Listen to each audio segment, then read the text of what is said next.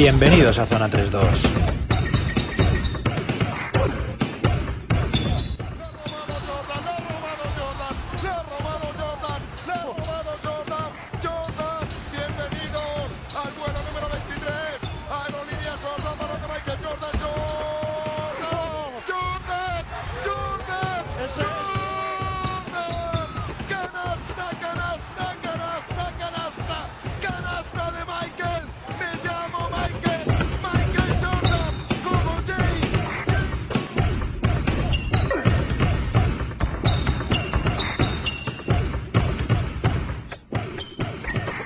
Semana con mucho, mucho de qué hablar.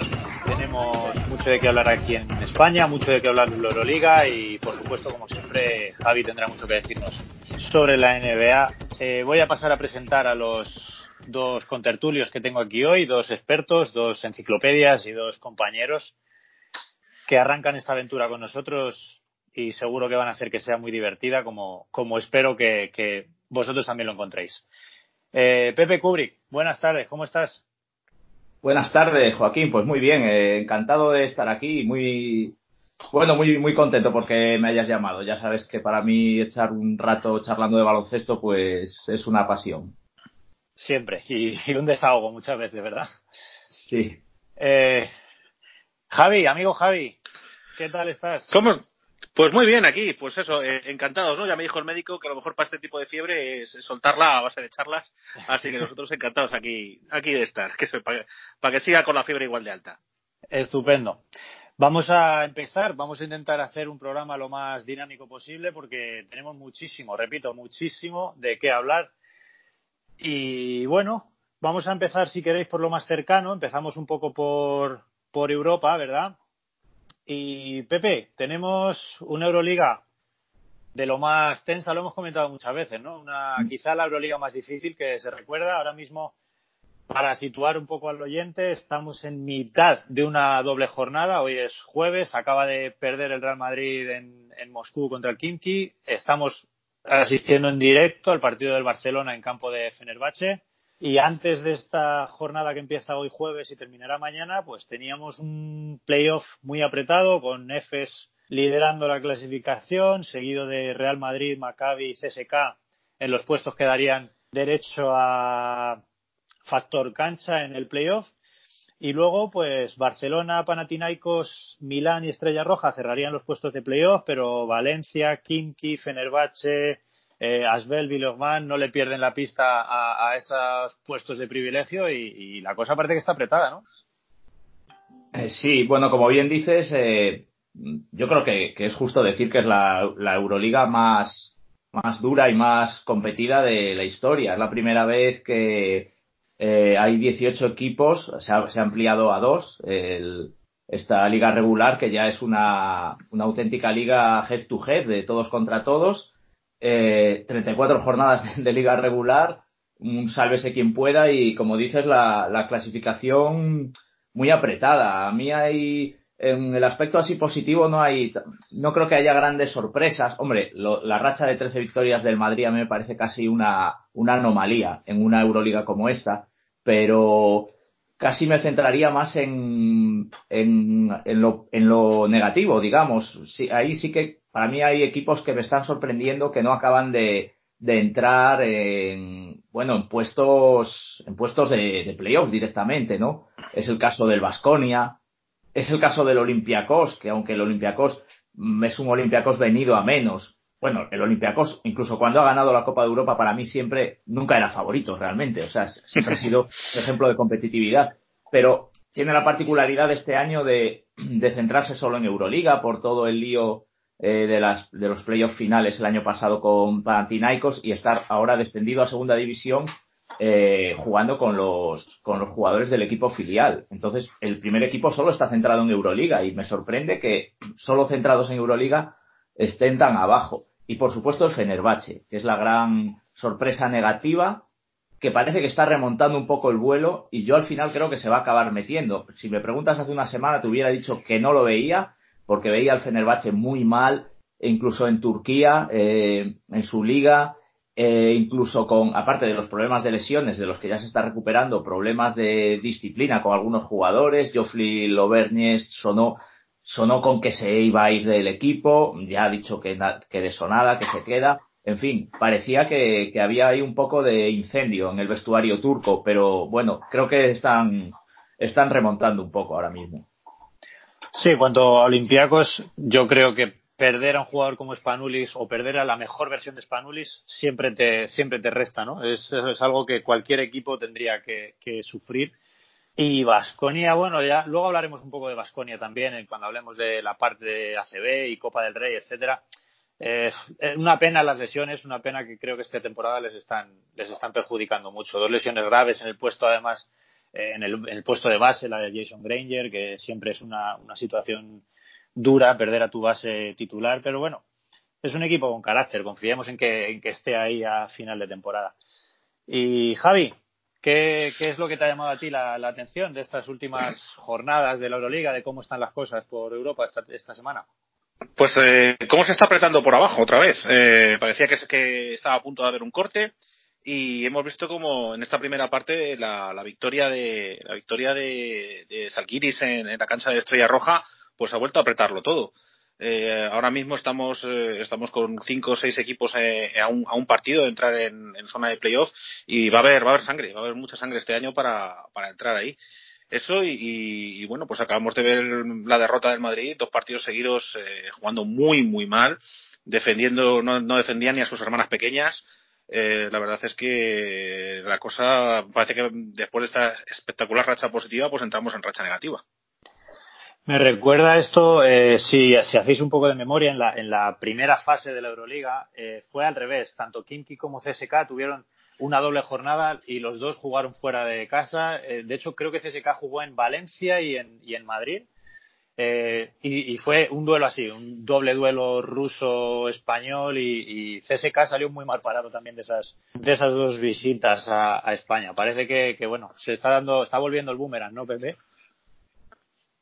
Sí, eh, a ver, en, mira, en Euroliga es muy difícil ganar fuera y también hay que decir una cosa, eh, tanto CSK como, como Zenit, eh, perdón, como, como Hinky, eh, son dos equipos que la, el pasado fin de semana descansaron. Sabéis que la liga, la, la VTB, la, la liga rusa, es una liga muy relajada. O sea, es una liga de calidad, realmente tiene calidad, pero son 13 equipos. Entonces, se pueden permitir estas, estos descansos, sobre todo cuando, y además con la federación lo tienen pactado, y lo, vemos siempre antes de la Final Four, pues, se toman mucho descanso, y cuando tienen una doble jornada de Euroliga también se lo pueden permitir. El último partido que jugaron, además lo jugaron entre ellos, que fue el, el Día de Reyes, el 6 de enero, ganó el, ganó el Hinky en, en la, pista del Cesca, eh, 80-96, con un partidazo de Yanis Tisma, el, el alero letón, que metió 26 puntos y desde, desde el 6 de enero no, no habían vuelto a jugar y bueno, pues, pues efectivamente nos han pillado, nos han pillado, bueno, ellos, ellos frescos, el Madrid recuperando jugadores, recuperando a Jules, recuperando a Deck y, y también es, también es normal, ¿no? Que, que, bueno, que, que vayan recuperándose los, los rivales. A mí el Hinky me parece un equipazo, ¿eh? y, me, y me parece que estaba, que estaba pillando una racha demasiado negativa para, para la calidad que tiene su roster.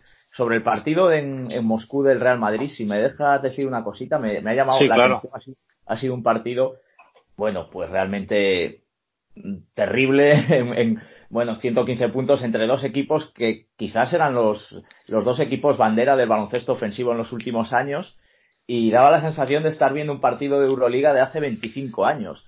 Eh, he, leído que es, he leído que es la peor anotación del Real Madrid en 10 años, lo cual quiere decir que el Real Madrid lleva 10 años haciendo muy bien las cosas.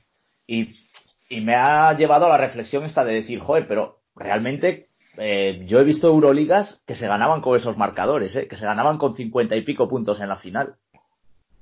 Sí, ha, ha cambiado sí, mucho el baloncesto. Hoy, hoy leía por redes sociales un, uh, un comentario de una foto de, de, un gráfico de tiro de hace 10 años y un gráfico de tiro de sí, ahora.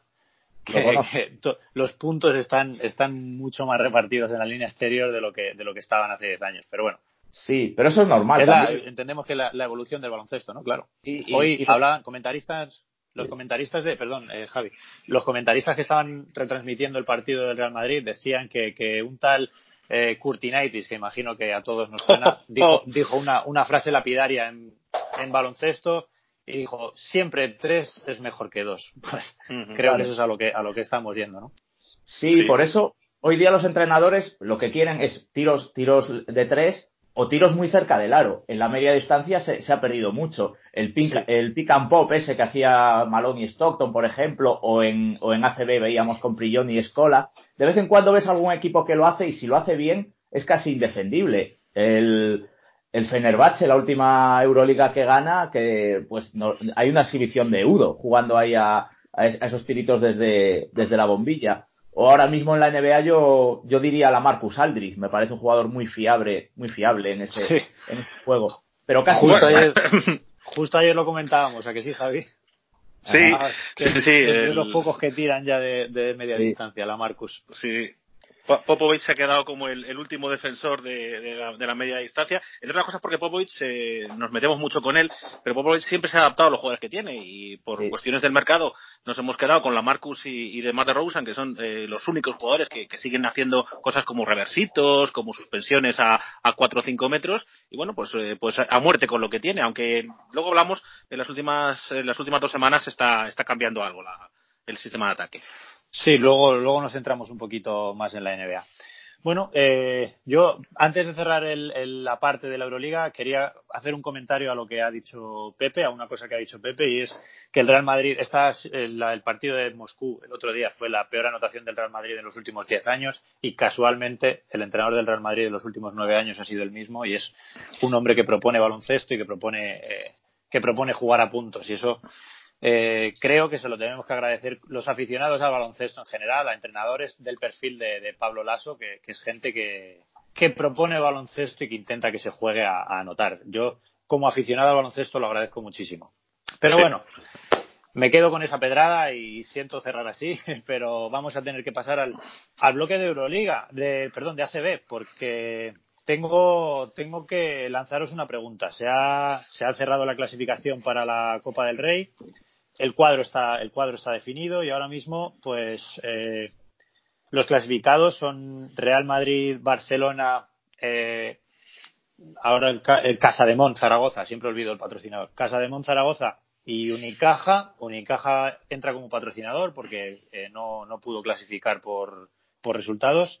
Y Quirolbet Basconia y Verostar Tenerife y Moraván Andorra, que serán, eh, Valencia Vázquez, perdón, que serán los equipos que se enfrenten a, los cuatro que he citado anteriormente. De todo esto, como aficionado al baloncesto, pues eh, destaca que equipos como Vasconia o Gran Canaria no, no se han clasificado. Y yo os hago una pregunta, porque siempre hay un debate en, en torno a esto. Hay quien piensa que equipos grandes deberían estar siempre en torneos importantes por, por la masa social que arrastran, por el nivel de baloncesto que aportan y porque, y porque a nivel publicitario son, son un reclamo muy importante. Y luego hay gente que, que opina lo contrario, que mm, lo bueno para el baloncesto es que haya equipos pequeños que tengan esa oportunidad de, meterse y que tengan y que tengan las opciones de deportivamente ganarse ganarse el, derecho de jugar un torneo. Mi pregunta es, el modelo, el primer modelo que comentaba sería un poco el modelo de la, de la Euroliga, que aporta licencias a determinados equipos que juegan, digamos, por decreto esa competición. Segundo modelo es el modelo de Copa del Rey. Solo se puede acceder por clasificación o, en el caso de Unicaja esta temporada, como, como patrocinador. ¿Vosotros qué, qué, qué pensáis, Pepe? ¿Qué, es, qué, ¿Qué opinión es la que más se ajusta a tu criterio? Pues yo voy a decir una cosa un poco buen rollista. Es que para mí los, todos los equipos de ACB, yo, para mí son todos grandes, la verdad. Y, y la ACB ya en sí es una competición que tiene también un carácter semicerrado, ¿no? De mucha protección de, que los clubs cumplan unas normas, el famoso canon y tal. Y, y a partir de ahí, cuando entras en ese club selecto, ya que es la ACB, yo creo que, que, es bueno el, el sistema tal y como está ahora y que, que todos entren. A ver, sí que se han quedado, pues se han quedado fuera pues equipos que nos llaman mucho la atención, como Vasconia sobre todo, como Gran Canaria, pero es que, joder, Zaragoza, si no es un grande, ahora mismo viene de ser semifinalista la, pasada temporada en, en Liga, eliminando al Vasconia precisamente en, en los playoffs. entonces, mm, a mí es que casi te diría que no me chirría ninguno de los que se ha clasificado. Hombre, por mucho que sea muy sorprendente lo de Bilbao, recién ascendido, ¿no? Pero vamos, me, gusta así, me gusta así. Yo creo que hay que ganárselo en, la cancha y además hace que las últimas jornadas de la primera de la primera vuelta sean realmente frenéticas y muy emocionantes. Sí, lo que se vivió en la última jornada de, de, la, de la jornada 17 de la CB con hablo de memoria, pero creo que eran cinco o seis equipos con opciones de, jugar la Copa del Rey. Era, era un escándalo. Lástima, opinión personal, que no estuviesen unificados los criterios, los horarios en esa, en esa jornada, pero, pero bueno, aún así, aún así sí se vivió, sí se vivió mucha tensión. Eh, Javi, te traslado la misma pregunta que a Pepe. ¿Tú eres de los primeros, de los de modelo Euroliga y Liga cerrada con equipos grandes siempre presentes o modelo abierto, estilo Copa del Rey o playoff ACB, si se me permite mejor? en el que solo juega el que se lo gana. Yo creo que el baloncesto en Europa tiene que ir a un, modelo americano, me explico. Eh, ahora mismo creo que en Europa y vamos hacia, en realidad tenemos dos baloncestos, un baloncesto profesional que va directamente a Euroliga y tiene que ser una Euroliga cerrada con 16, con 18, con 20 equipos y punto comercial, con grandes pabellones, con, vendiendo muy caros derechos de televisión y convirtiéndose en un entretenimiento profesional.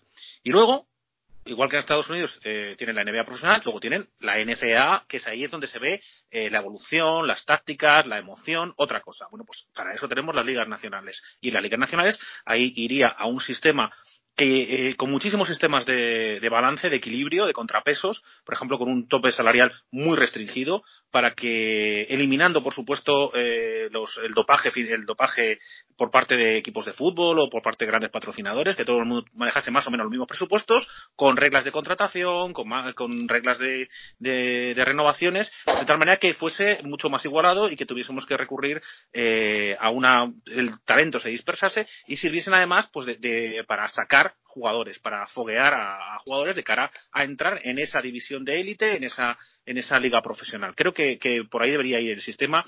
Ahora mismo tener una liga profesional y media, como tenemos ahora, pues creo que al final ni chicha ni limonada. No estamos, ni, ni los clubes se pueden centrar en serio en la, Euroliga. Comentaba antes Pepe muy bien el privilegio que tienen los equipos rusos en, estos momentos. Ni al final, al final ahí, tenemos ahí a Madrid y Barça metiendo millones del fútbol, especialmente el Barça y el resto pues apañándose con muy poquito. No sé, yo creo que, que deberíamos ir más claramente a ese sistema con dos baloncestos, cada uno con sus cosas buenas y cada uno con sus cosas, sus especialidades. Solo puedo añadir que a mí me encanta escucharos. Yo espero que la persona que se descargue y le dé por reproducir este podcast disfrute tanto porque es desde luego un, un lujo teneros aquí y poder escucharos y escuchar lo que las opiniones. Eh, Pepe, hablabas antes de, la presencia de Bilbao Basket en la Copa. Eh, no solo es el no solo es el recién ascendido, el único recién ascendido que, va a jugar una Copa del Rey, sino que además de todos los que se presentan, de los que se presentarán en Málaga, es el único que ha ganado a Real Madrid, Barcelona y Basconia, que son los tres equipos de licencia A. Voy a salvar a Valencia que esta temporada juega Euroliga, pero Real Madrid, Barcelona y Vasconia son los tres equipos de licencia A de Euroliga y Bilbao los ha ganado a los tres. Se presenta en la Copa por méritos propios, por clasificación y con un entrenador eh, semi-novato porque está en su segunda temporada, Alex Mumbrú dando muchísimo que hablar. Hace solo un año este equipo estaba pensando en preparar la Copa de la Princesa contra, contra el Betis Energía Plus en, Liga Le Oro y, y ahora mismo pues se tienen que preparar para una Copa del Rey en Málaga en la que además eh, debutan contra el Real Madrid. ¿Tú qué, qué piensas de, este equipo?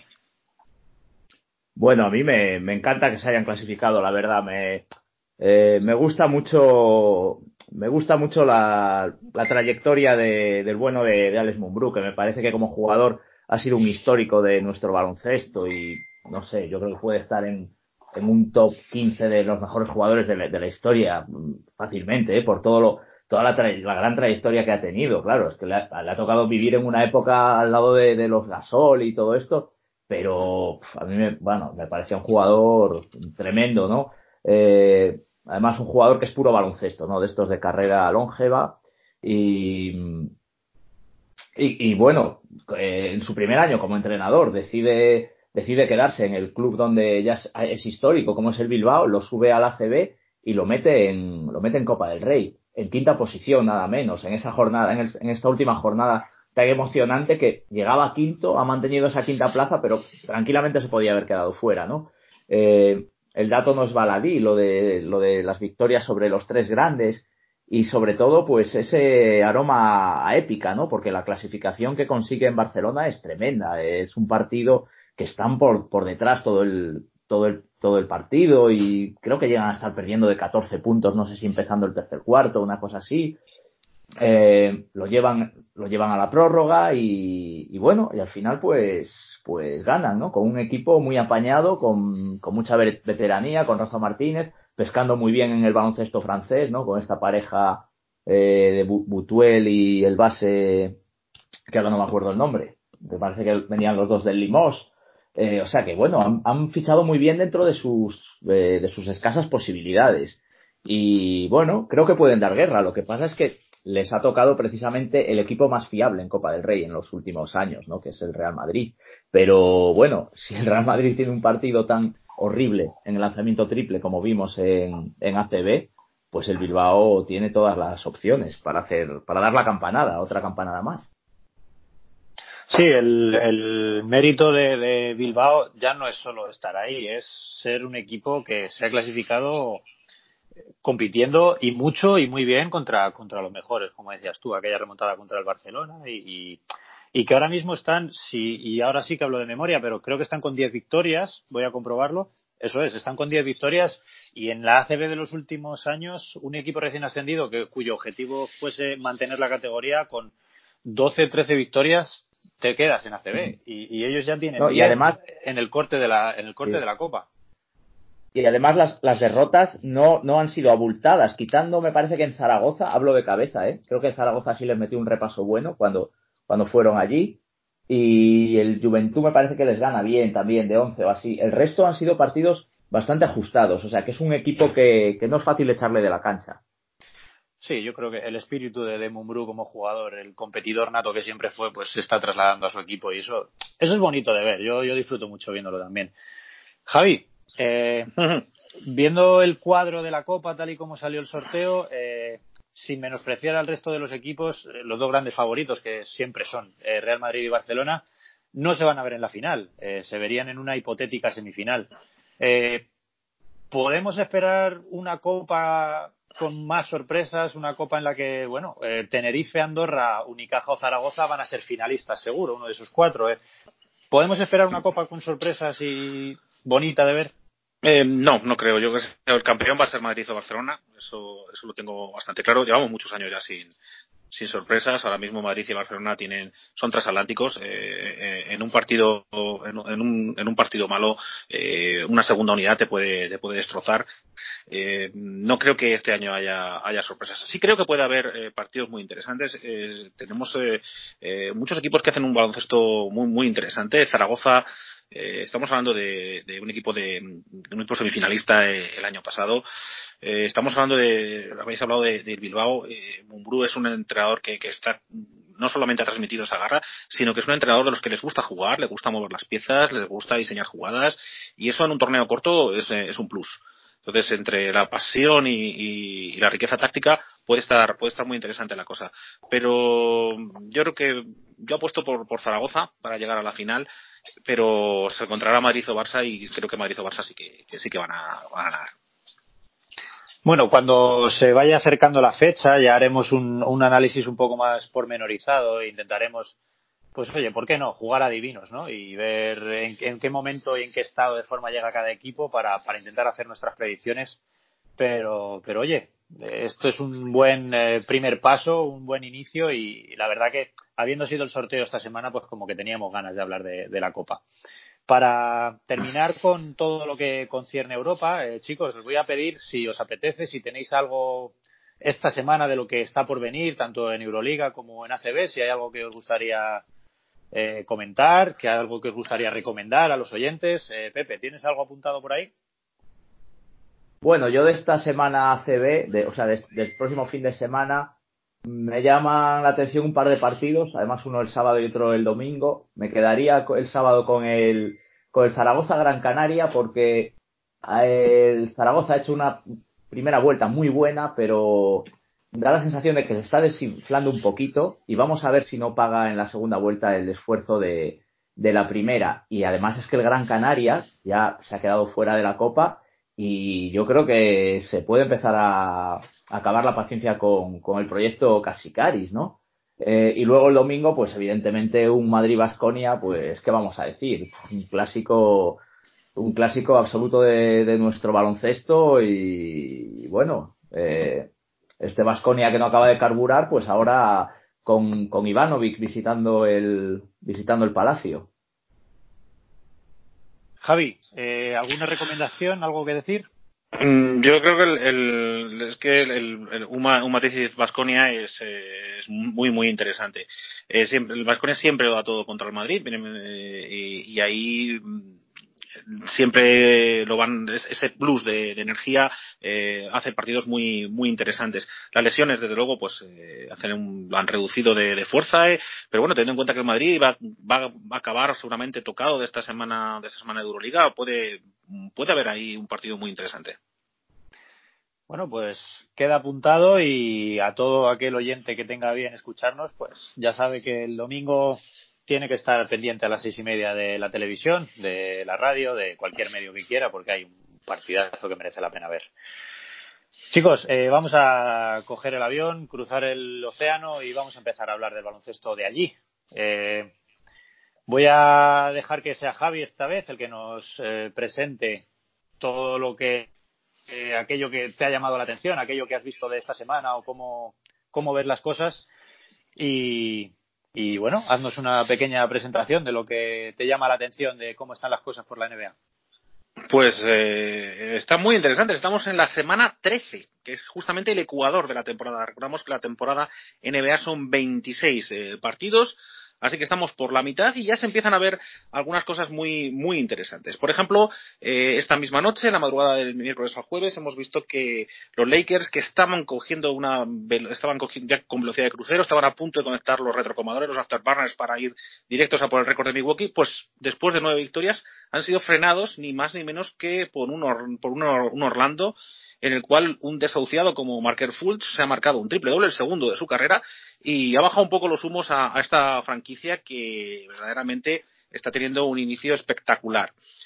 A eso unimos en la, en la conferencia oeste a, unos Utah Jazz que están ya en 10 victorias consecutivas, con lo cual han, cogido a Denver, están ahora mismo los segundos, junto a la franquicia de, del Mile High, junto a la franquicia de Colorado, que está, está manteniendo el nivel del año pasado con un, con una, un equilibrio, con un baloncesto muy peculiar basado en ese, en ese pivot tan particular que es, eh, que es Jokic.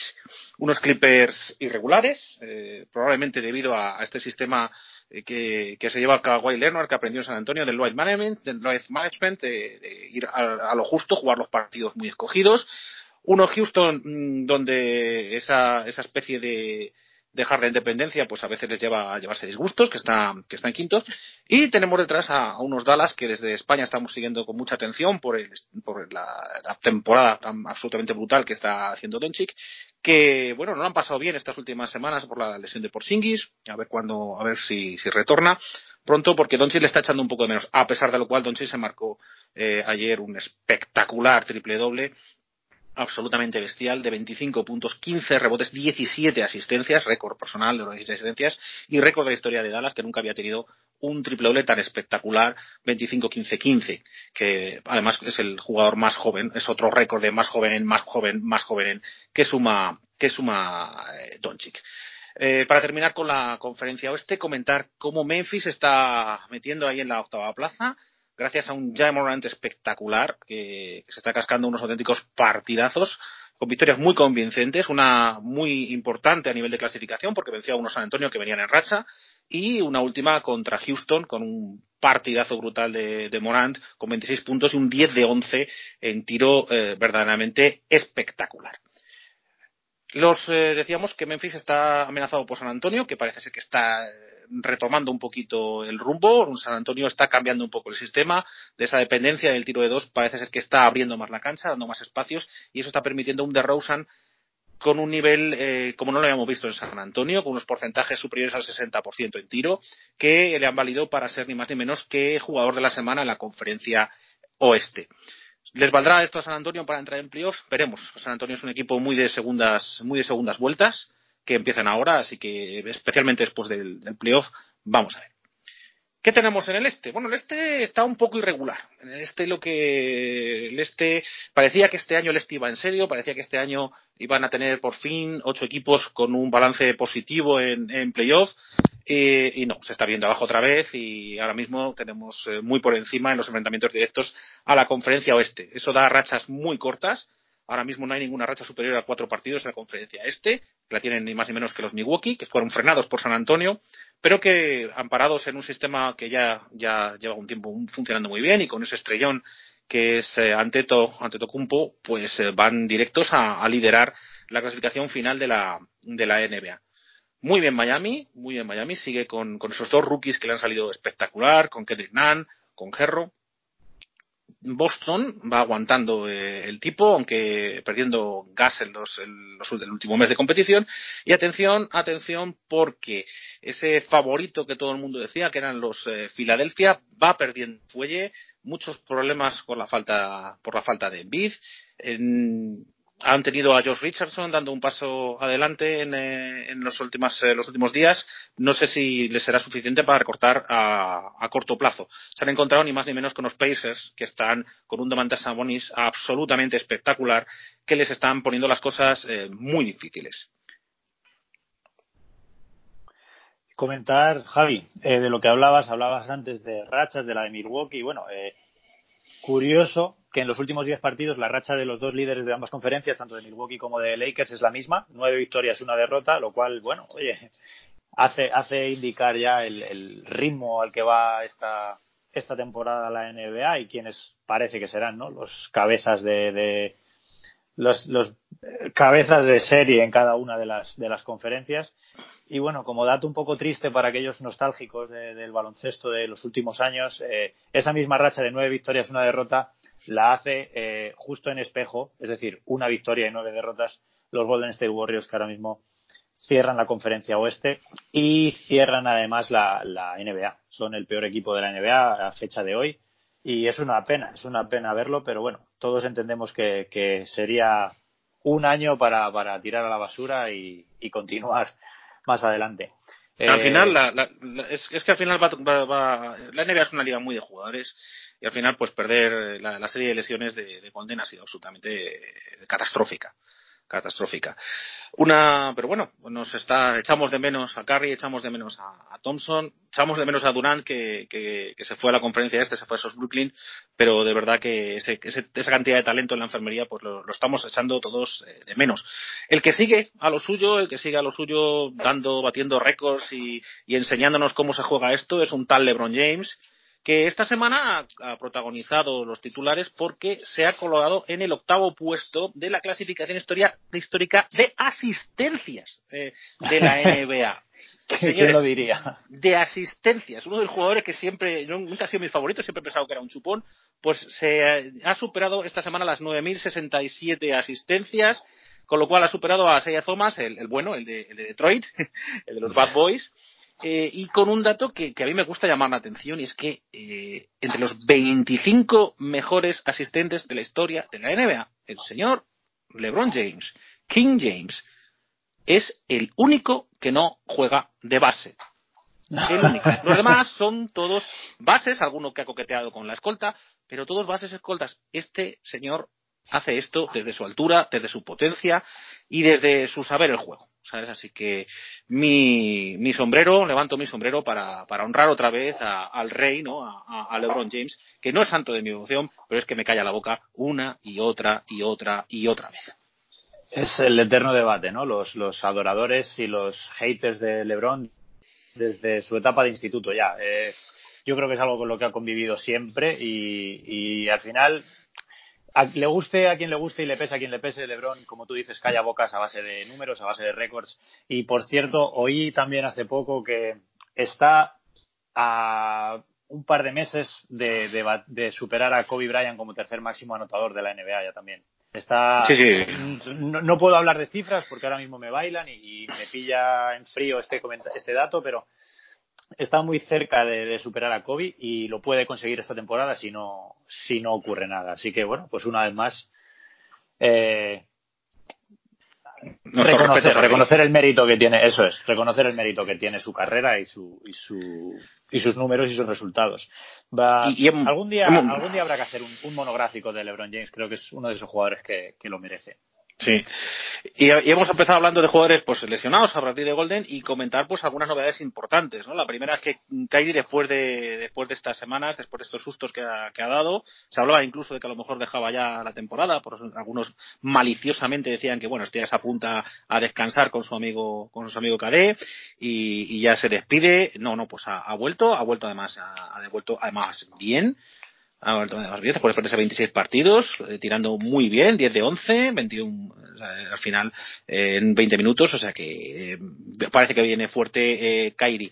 Otro que ha vuelto es eh, Margasol, ayer ayer volvió contra Thunder y además ha vuelto eh, fuerte, 31 minutos, o sea, no, no nada de control despacito, vete cogiendo vete cogiendo cancha, no, no, no, eh, 31 minutos con 15 puntos, 5 rebotes, eh, 6 asistencias y atención, atención, noticia, si no, si no habéis abierto hoy los, eh, las, las páginas, eh, atentos, parece que Zion vuelve. Bueno, vuelve, perdón, debuta, perdón, porque vuelve, le dimos jugar de una forma absolutamente estelar en, la- en los partidos de preparación de la pretemporada, pero justo se lesionó en el último y, y que, que vuelve en diciembre, que vuelve en enero. Bueno, parece ser que por fin el día 22 vuelve y ni más ni menos que contra San Antonio. Así que vamos a ver eh, la semana que viene, no nos perdamos ese partido y a ver si, si esa bestia que, promete Zion, pues, eh, pues eh, es tan bestia como, como parece o como lo menos nos enseñó en, en pretemporada.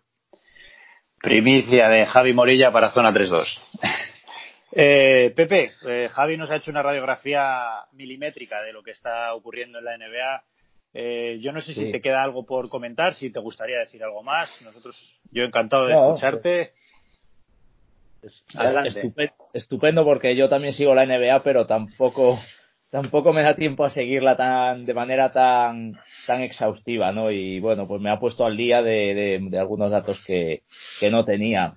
Ay, y Eh, te voy a dar una alegría, Pepe, que, que, que, Sí. que Willy Hernán Gómez está vivo, que ha entrado en la Ya, ya. rotación. Sí, sí, sí, cierto, rotación. cierto. A mí, a mí, lo, a mí, si hay un equipo que me está sorprendiendo es Miami, la verdad, porque no, no le veía yo con posibilidades de estar tan arriba. Me está sorprendiendo con tanta gente joven. Eh, para los que somos jugadores, además de, del Fantasy de Yahoo, pues eh, habitualmente pescamos ahí en, en los free agents, siempre pescamos alguien de Miami y te, y te resuelve la papeleta. Yo esta madrugada mismo pinché, eh, pillé a, Kendrick Nunn y, se- al, base, fíjate, un base no, no drafteado, y metió 33 puntos. Tiene muchos jugadores de mediados de los 90. Y bueno, y por supuesto Jimmy Butler, ese extraño elemento que parece que por fin ha encontrado acomodo, parece que por fin ha, mm, sentado la cabeza y está demostrando ser el jugador que, se intuía en Chicago, ¿no? Me parece el, el equipo más sorprendente. De, de Utah, mira, tú sabes que yo soy muy fan de Ricky Rubio, entonces de, de Utah me, vi las dos temporadas pasadas casi todos los partidos y la verdad es que me, me gustó mucho el, el concepto de baloncesto de, de King Snyder, que realmente, bueno, tiene un equipo muy sólido y fíjate que les ha salido mal lo de Mike Conley. Y, pero bueno, con jugadores muy abnegados como, como Joe English, que, que hace de, un poco de todo, eh, Royce O'Neill, un tío que jugaba aquí en, en, en ACB, en Gran Canaria, y me gusta mucho realmente cómo, cómo, cómo saca, bueno, cómo exprime lo que tiene King Snyder, ¿eh? me parece de los grandes entrenadores de la NBA ahora mismo. Bueno, es que tiene mucho, ¿eh? Tiene mucho. Estamos hablando de, de Gobert, que, que, es un es un cinco espectacular, que es un cinco súper seguro, eh, un gran defensor, excelente reboteador, y tenemos a, y, y no se nos olvide eh, que tenemos a Mitchell, que, que, es una fuerza de la naturaleza. Sí, por supuesto, Mitchell es, es una estrella absoluta. Pero, pero bueno, fíjate eso, que se ha tenido que inventar cosas en, en el puesto de base después de, de que le ha salido mal lo de Mike Conley. Y no sé, vamos, me parece. Lo, me parece... Los minutos de English, que siempre son alucinantes, porque le ves con esa pinta de, de, de jugador que tiene. O sea, es, es, a mí me sorprende siempre mucho. Yo, si me lo perdonáis, me voy a quedar con, con el, la definición de Jimmy Butler como ese extraño elemento. Me ha encantado y es el, la frase de, del programa de hoy para mí. Me ha encantado. Bueno, fíjate los últimos equipos por los que ha pasado y, y, y cómo ha salido. Eh, realmente... Sí, sí, es, es, es, que es precisamente, es que no podría ser más acertada. Por eso me gusta tanto, Pepe, lo de ese extraño elemento que es Jimmy Butler. Eh, yo, si me lo permitís, voy a meter un poco de baza y para mí la sorpresa está siendo Oklahoma City. Eh, quizá es muy soberbio decir esto, pero yo no, he dado un duro por ellos a principio de temporada.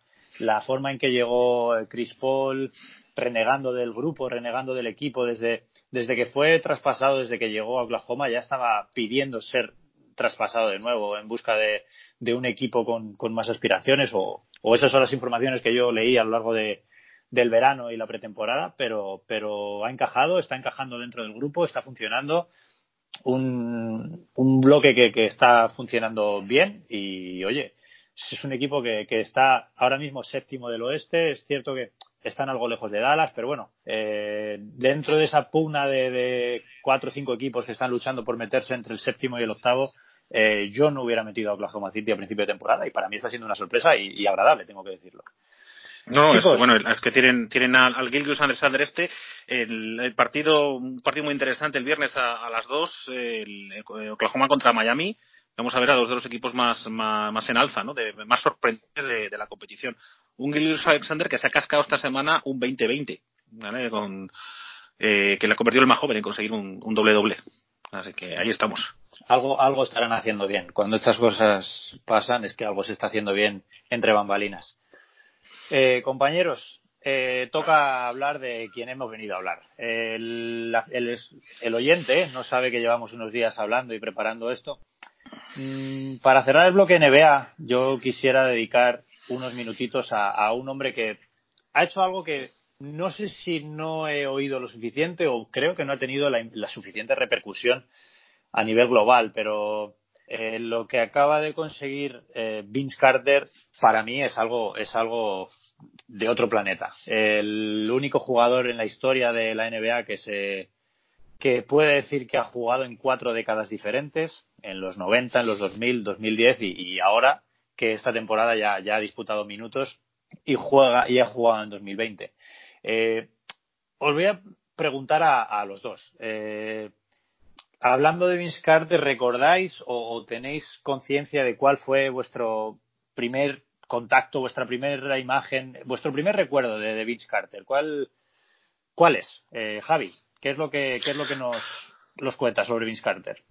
Bueno, en, en, una época en la que los partidos de, de la NBA que se echaban pues eran muy poquitos, eran uno al día con, con suerte, pues no, no, era, no era fácil descubrir a, a, estos jugadores nuevos y a Vince Carter lo descubrimos eh, pues eh, en el partido que más cobertura mediática tuvo hasta en el siglo XX tenía en, las teles españolas, que era eh, evidentemente el Star. Le dimos en, el fin de semana de las estrellas eh, un, un, concurso de mates del año 2000 absolutamente espectacular, uno de los últimos grandes concursos de mates de la historia, y yo recuerdo quedarme clavado viendo el bestial mate que tiene hasta nombre propio, el de la tacita, el del tarrito de miel de Winnie Pooh, en el cual metía el brazo para rebañar la canasta hasta el codo y se quedaba colgado del codo un señor de 1,98, un 6,6 o sea, eso eh, nos quedamos todos impactados y de hecho es que, ya os digo, es el, el último gran eh, actor en un concurso de mates de la historia. Ya desde entonces no se ha vuelto a ver nada similar.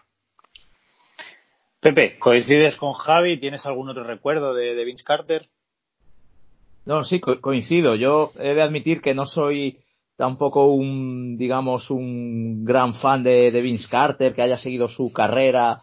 Eh, digamos, al milímetro y si tengo que echar la vista atrás, lo primero que se me viene también es ese concurso del año 2000 que, que volvió a dignificar el concurso de mates, ¿no? Y a, volver a hablarse de aquellos concursos de, de, de Jordan y Dominic Wilkins y de Spud ¿no? Con, con ese año 2000 que coincidió con Tracy McGrady y Steve Francis que no recuerdo si Tracy McGrady era compañero suyo en Toronto de aquella. Sí, ambos jugaban en Toronto. En... Se supo que eran primos hermanos, que creo que ellos mismos, ni ellos mismos lo sabían y hasta que no coincidieron en el equipo se ve que no, no tenían una relación muy. No, es, que son, son, primos pero lejanos, no son, no son hermanos, hermanos no son, sí. sí son primos pero. O sea, por primos segundos quería decir, perdón, sí. Sí, sí, exacto, sí, primos segundos, sí. Además, parece ser que fue eh, la madre de uno de ellos la que, la que levantó la liebre, entre comillas. Fue ya cuando se vieron juntos, eh, parece ser que la madre de uno de ellos le, llamó por teléfono a su hijo. Dijo, oye, eh, ¿sabes ese chico que con el que has jugado esta tarde? Sí, pues es tu primo. algo así, algo así es la historia según, según la oí yo en su momento. Ese, ese año 2000, bueno, que luego creo que no volvió a a participar nunca más Vince Carter en los concursos de, mates para centrarse en su carrera de, jugador. Eh, ese mismo año gana el oro olímpico en Sydney a las órdenes de Rudy, Tom, de, Rudy en un equipo en el que evidentemente todos están retirados, ¿no? Estaban ahí Kevin Carter, Jason Keith y creo que fue el máximo anotador de, del equipo, ¿no? Un equipo, pues como siempre, muy repartido, ¿no? Como siempre en Estados Unidos, pero él me parece que, fue el máximo anotador de ese roster. Sí, sí, de hecho, en ese torneo hizo ahí. No, no, que iba a comentar eso, que hizo ahí, en ese torneo hizo, hizo uno de los mates más espectaculares que se han visto también, ah. eh, saltando, saltando por encima del pívot francés, de, de, Frederick Weiss. De, Frederick, exactamente, que le, tuvimos aquí, Frederick Weiss, lo tuvimos aquí en, España jugando, y es que el hombre medía 2.11, o sea que es una, es una barbaridad. El salto, lo llaman el, mate de la muerte, los, los franceses. Eh, a raíz de a raíz de lo que comentas Javi sobre el mate de la muerte eh, eh, Frederick Weiss luego tuvo un, futuro un poco incierto y se comenta, yo ya no sé hasta qué punto esto es verídico, pero se comenta que unos años después tuvo incluso un, intento de suicidio y que en parte el nombre de mate de la muerte viene, viene derivado de, esto. Yo, si, si me lo permitís, ya que habéis hablado los dos del concurso de mates del año de 2000, para mí el mejor de todos los tiempos, hasta el de hace tres o cuatro años con, con Aaron Gordon y, y Zach Lavin, que también fue maravilloso. Para mí, ese mate que hacen en una final de unos Juegos Olímpicos, ¿eh? no en cualquier partido, Vince Carter es el mejor mate que yo he visto en mi vida. Hacer en partido, no en concurso, ¿eh? Mm, Pero sí, sí, ese eso, Es, eso es mi pedrada. Para mí ese mate es el mate. Y por, por encima, por detrás de ese ya están el resto. Y, y, poco más. Quería comentar también, porque Pepe comentaba que nunca ha sido un, gran fan de, Vince Carter y yo creo que ese es el, encanto que tiene Vince Carter, que es un jugador que, nunca ha despertado grandes eh, seguidores, nunca ha movido grandes masas de, aficionados, pero ha sido un jugador que allá por donde ha estado, allá donde ha jugado, ha tenido el respeto de todos, compañeros y rivales y aficionados también. Y, creo que esa es una de las, de las grandes eh, bazas de Vince Carter como, como futuro Hall of Famer que, que yo creo que va a ser, ¿no? Hay que tener que eh, cuenta que Vince para pasar, eh, ya hemos visto que en lugar de glóbulos rojos tiene pequeños balones Spalding en las, venas, ¿no? Porque su tío ya fue, jugó en Marquette, en la Universidad de Marquette, una de las universidades fuertes en, proyecto de baloncesto, eh, y fue drafteado eh, por los Bulls. Eh, no llegó a jugar en NBA, pero que estamos hablando de que ya su tío jugaba bastante. Hemos visto que es pariente de, de Mac, o sea que el hombre en los genes lo lleva. Y desde muy pequeñito este se ha comido playgrounds ahí en Daytona Beach, pues horas y horas de playground como si no costasen. De hecho, le tuvieron que apuntar los padres a, música para que hiciese, oye, deja, deja un momentito las canchas. Y claro, eh, esa cultura de playground la, la, transmitió muy bien. Es, una gran parte de los seguidores de NBA les gusta mucho ese estilo eh, de bote, de salto, de penetración, de mate, que fue la especialidad de Vince durante los primeros años de, su carrera. Muy, muy vistoso y muy espectacular. Los botes de este hombre, pues ya los hemos visto, con 1.98, donde, donde decía, estaba comprobando la altura de Frederick Weiss a 2.18, no 2.11. O sea que menudo, menudos botes que daba, daba hombre. Entonces eso lo ha hecho, le ha hecho muy, muy, muy popular. Aunque también hay que recordar que es uno de los, eh, de los primeros jugadores de hacer la pifia, de hacer la, la, la 13-14 a su equipo pidiendo un traspaso de forma pública. ¿vale? Hasta, creo que es el tercer gran caso de, de, jugador que se revela para, para, ser traspasado después de que abrió el melón eh, Karina Abdul-Jabbar con en Milwaukee y, dejó bastante traumatizado a Toronto. Ha estado, le han estado abucheando varias, varias temporadas hasta que finalmente se les pasó el disgusto y hicieron las, las pases, las paces. Hay un, uh, hay un documental. Perdona, Pepe, adelante. No, sí, creo que, que él mismo incluso reconoció que los sus últimos tiempos en Toronto tenía la cabeza ya afuera y tal, y sí, tuvo unas declaraciones así un poco polémicas, y efectivamente luego cuando volvía a jugar a, a, Toronto, pues era bucheado, sí. porque el, el, aficionado de NBA, la gente piensa que no, en la NBA no importa perder y no sé qué, y el aficionado no es pasional, pero bueno, hemos visto que más de camisetas de LeBron James y en fin, de, o sea que, que, sí que lo, el aficionado, joder, vive ahí su equipo y la cosa es que no sea cafre, ¿no? Pero. Hay un, documental, eh, no recuerdo dónde lo vi, no sé si es en Netflix o lo encontré por internet, sobre el impacto y, la repercusión que tuvo eh, Vince Carter para la ciudad de Toronto, para el equipo de Toronto y un poco para la NBA, porque eh, Toronto, para quien eh, no esté muy familiarizado con la franquicia, es una franquicia relativamente nueva, es una franquicia que no es de las eh, originales de, la NBA y se fundó en un momento pues en el que Vince Carter llegó a ser su primer su primera estrella, su primer jugador de tal impacto y digamos que abrió horizontes porque la NBA miró a Canadá por primera vez y con digamos por primera vez con, vistas a una estrella con vistas a tener un jugador de esa repercusión. Y es es importante darle ese mérito también a, al bueno de Vinsanity en este sentido. Yo quería eh, preguntaros, eh, Pepe, por ejemplo, aparte de, de todo lo que, lo que hablamos sobre los mates de Vince Carter o lo que está ocurriendo ahora mismo, si miramos la carrera de Vince Carter desde una perspectiva global, esa carrera de, más de 20 años y, todo lo que ha vivido y hemos, o hemos visto de él en, el mundo del baloncesto, ¿tú qué crees que es lo que, lo que Vince Carter le, ha aportado al mundo de la NBA? ¿Qué, ¿Qué, le tiene que agradecer la NBA a Vince Carter más allá del... Bueno, eh, a ver, estábamos hablando del, tema del concurso de mates, que fue fue un aspecto muy, muy mediático y de cara a la mercadotecnia, Vince Carter fue uno de los grandes, o sea, la camiseta de Vince Carter fue una de las grandes ventas de, camisetas de, la NBA. Y luego como jugador, bueno, pues, eh, pues es, es a, mí ya te digo que no, no soy, digamos, gran fan de él porque, bueno, me parece un, muy buen jugador, pero un jugador más en ese tipo de jugador exterior, eh, de anotación fácil, físicamente muy bueno y bueno, pues eh, un tipo de jugador que, que, hemos visto mucho en la NBA en los últimos años. Eh, es un jugador al que le acabas cogiendo cariño porque un tío que se tira tantos años finalmente, sobre todo, demuestra un amor al baloncesto tremendo y me parece que es un jugador que lo puedes poner un poco ahí como, digamos, como, bueno, como el monolito de, de Kubrick de 2001, ¿no? Que, que siempre ha estado ahí, ¿no? Eh, desde tal. Y, y fíjate que cuando, cuando llega cuando hay el, maravilloso draft de 2003, que, que es el, el, draft del siglo XXI, ¿no? En el que llegan LeBron, Wade, Carmelo y Chris Bosh, él ya lleva cuatro años en la NBA, o sea que ya, ya era casi un veterano. Eh, entonces, él siempre ha tenido como cuatro, cinco o más jugadores por encima de él, más, más mediáticos y mejores. Pero bueno, siempre, siempre ha estado ahí y, sirve un poco para, para ver también la transición de, eh, la evolución de la NBA, que yo creo que, yo sinceramente creo que ahora mismo está en un nivel más alto que cuando Vince Carter llegó, ¿no? Eh, cuando Vince Carter llega a la liga, es una liga que se está recuperando un poco de la retirada de, Jordan. A mí los últimos años de Jordan ya también me aburrían un poco porque ya era casi una dictadura, ¿no?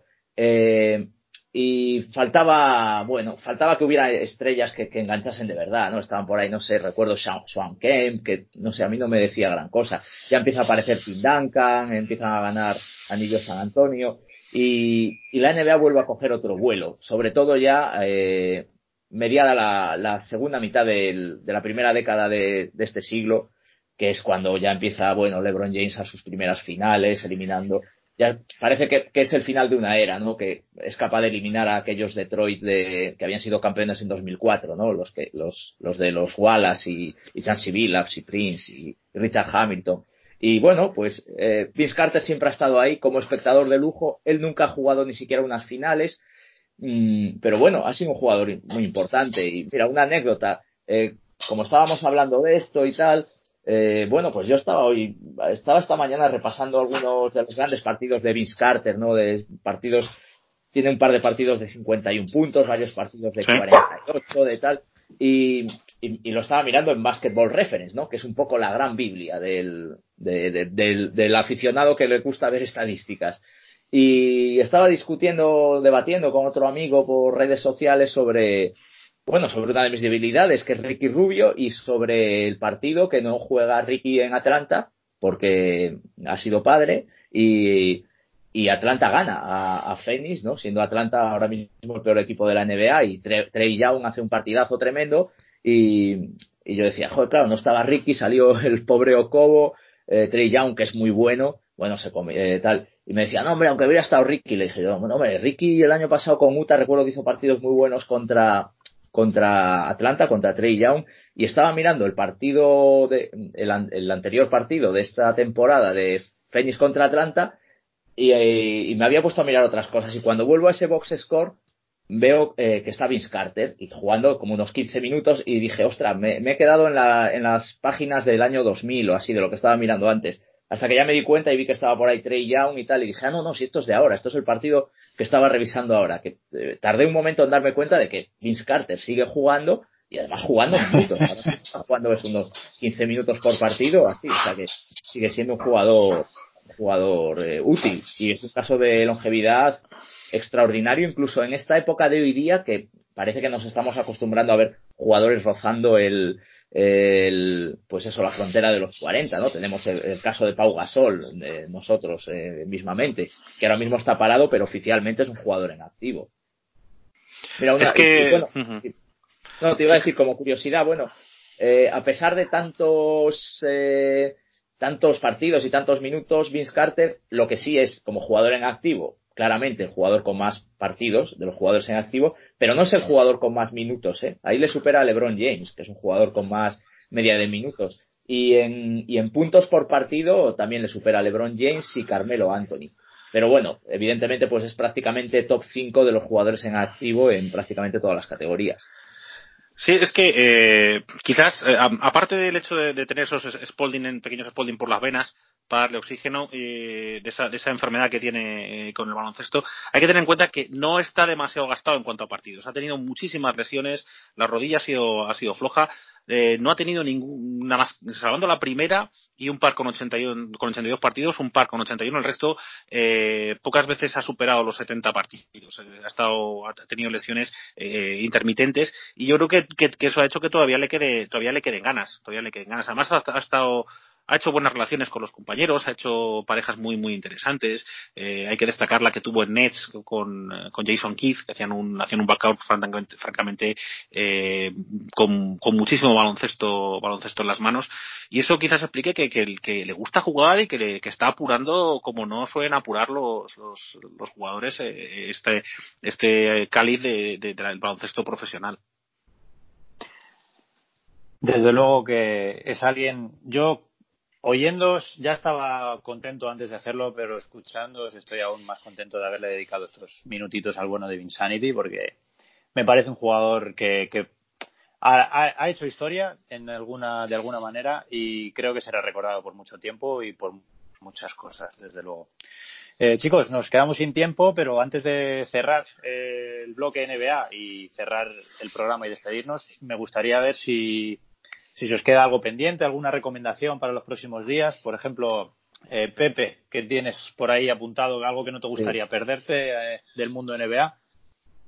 Bueno, eh, ya me lo, ha, me lo ha quitado Javi lo de Zion Williamson. Sí, yo también tenía apuntada esa fecha del 22 de enero. Vamos a ver, expectante su, su debut. Vamos a ver si le da tiempo a competir con Ya Morant. Eh, como, vamos, yo creo que la carrera por el rookie del año Ya Morant lleva ya una ventaja tremenda y, y espero que no, que no se que no le adelante porque era mi, mi apuesta personal, ya Morant. De hecho, bueno, eh, no vamos a fomentar esta, este tipo de prácticas, pero estaba, estaba, muy bien pagado a principio de temporada.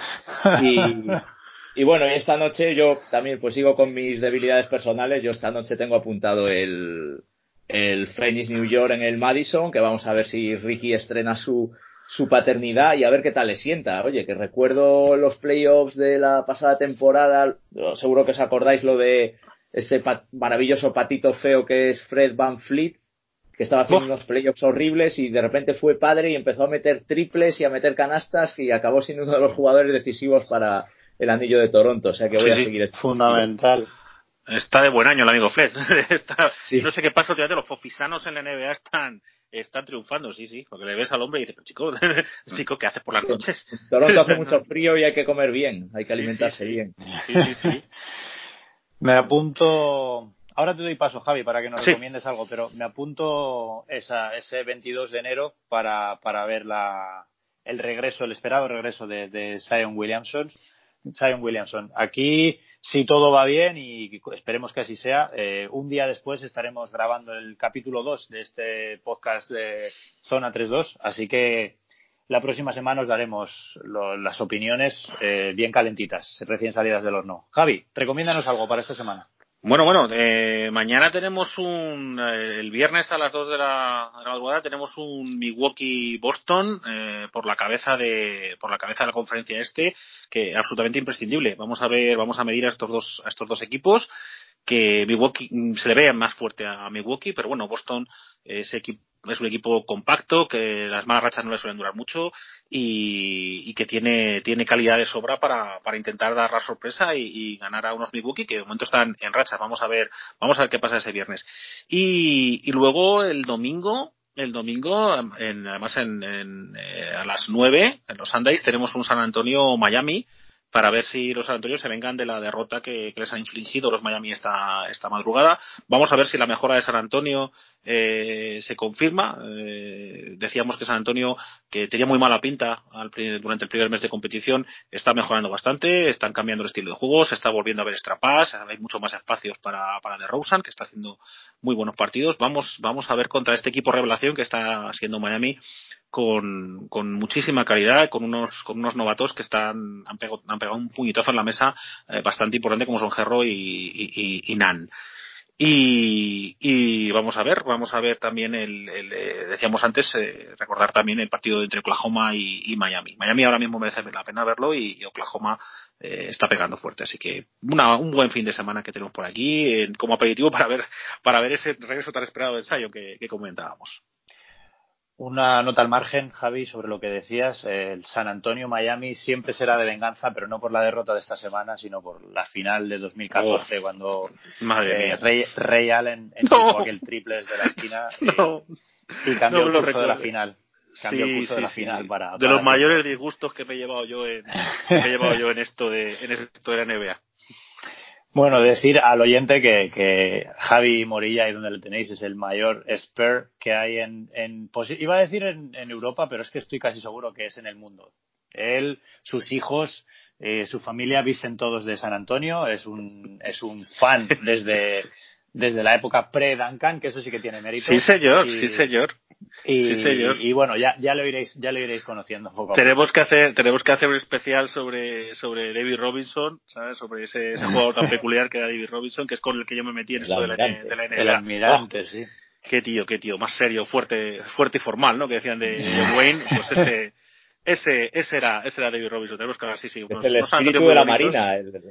Sí, es que, claro, tú veías, tú ves en los San Antonio actuales, bueno, no los actuales, perdón, los San Antonio que fallecieron, por desgracia, hace un par de años, del trío mágico, ¿no? Eh, y, no te das cuenta de que ese trío tan maravilloso que eran, que eran Parker, Ginobili y Duncan, quien sienta las bases es Robinson, de un equipo serio, comprometido, profesional, con gente formal, con gente, con gente muy centrada en el baloncesto, es, es Robinson que tenía, le gustaba ese perfil de jugador y dejó esa, esa seriedad la dejó eh, en la plantilla. Tuvo mucho que ver, por ejemplo, con el hecho de que Popovich, de un, de un entorno similar, pues cogiese, cogiese las riendas, las riendas del equipo, por hacer un equipo que, como San Antonio, profesional, formal, serio, o sea, de, de, toda la vida. Lo que es un tío, lo que es, lo que, lo que siempre se ha dicho, pues eso, alguien de toda la vida, alguien en que puedes confiar como han sido los San Antonio. Y eso es gran parte de David Robinson. Y de ahí viene, de ahí viene nuestra afición. O sea, mi, mi mujer cuando me conoció hace 25 años, mi mujer hace 25 años me conoció, y le dije, no, yo soy fan de los San Antonio. ¿Y eso qué es? ¿Eso qué es? ¿Qué son los San Antonio? Y es que es David Robinson y tal. O sea que, y era un, algún día hablamos. Tenemos que dedicarle un programa a los San Antonio, sí. Hay mucho, hay mucho de qué hablar, ¿verdad? Pepe, ¿decías algo? No, nada, no, no, decía que como los New York Knicks de ahora, de, serio y formal. Un equipo serio y formal, ¿verdad? Irónicamente, evidentemente. Justo, justo, justo. Bueno, bueno, acordaos que de, esos San Antonio sale, sale rebotador y más ni menos que Dennis Rodman simplemente porque no encajaba. Uno de los mejores jugadores de, que, se han visto en la NBA, ese monstruo de los rebotes que era Rodman, sale porque que Robinson no aguantaba un señor así, simplemente, que es lo que hay. Debía ser difícil también jugar al lado del almirante, ¿eh? Un hombre, un hombre serio y formal, como tú dices. bueno, compañeros, pues esto no da para más. Eh, solo puedo decir que muchísimas gracias por, por estar ahí y por todo lo que, lo que habéis aportado a este primer programa, que de verdad ha sido un gustazo estar con vosotros y he disfrutado un montón. Así que os voy a dejar que os despidáis individualmente, pero antes de terminar quería daros las gracias a vosotros directamente por lo muchísimo que he disfrutado hoy. Eh, Pepe, ¿algo que decir antes de irnos? No, nada, que, me lo he pasado muy bien. Sí, vamos, es que pocos temas más agradecidos para, para echar el rato y charlar que, el baloncesto, a poco que seas aficionado y además como yo siempre digo es que estamos viviendo una época yo creo que muy muy bonita ¿eh? de, baloncesto con, con, un nivel muy alto ahora mismo tanto en Europa como, como en la NBA entonces es que es 100% disfrutable. Y mira, si podemos eh, pasar aquí la tarde un poco mmm, contándolo y hay gente que decide escucharlo, pues fenomenal. O sea que nada, un placer. Lo mismo, yo a todos, a todos los aficionados al baloncesto, a todos los que compartimos esta, esta enfermedad, pues, pues vamos, a, a, gozarla, a gozarla juntos y muchísimas gracias por estar ahí. Y compañeros, ha sido un placer aquí estar charlando con vosotros y, y lo dicho, un fuerte abrazo y muchísimas gracias Joaquín por, por invitarme. Nada, gracias a vosotros una vez más por estar ahí, Pepe, Javi y, y al oyente que esté al otro lado del podcast, pues Muchísimas gracias, de verdad, por descargar este programa, por estar ahí, por escuchar y no dudéis en comentar, en participar. Aquí estamos para lo que necesitéis. Eh, podéis seguirnos en redes sociales. Bueno, en la red social que ahora mismo manejamos es en Twitter somos arroba zona32, todo con letra. Y pues entre todos intentaremos que esto poco a poco vaya creciendo y sobre todo que vosotros disfrutéis escuchándolo porque nosotros ya habéis visto que disfrutamos muchísimo haciéndolo. Eh, me despido en nombre del programa. De nuevo, gracias Javi, gracias Pepe y nos emplazamos para dentro de siete días. Espero contar con todos vosotros ahí dentro de una semana. Eh, feliz semana y mucho baloncesto.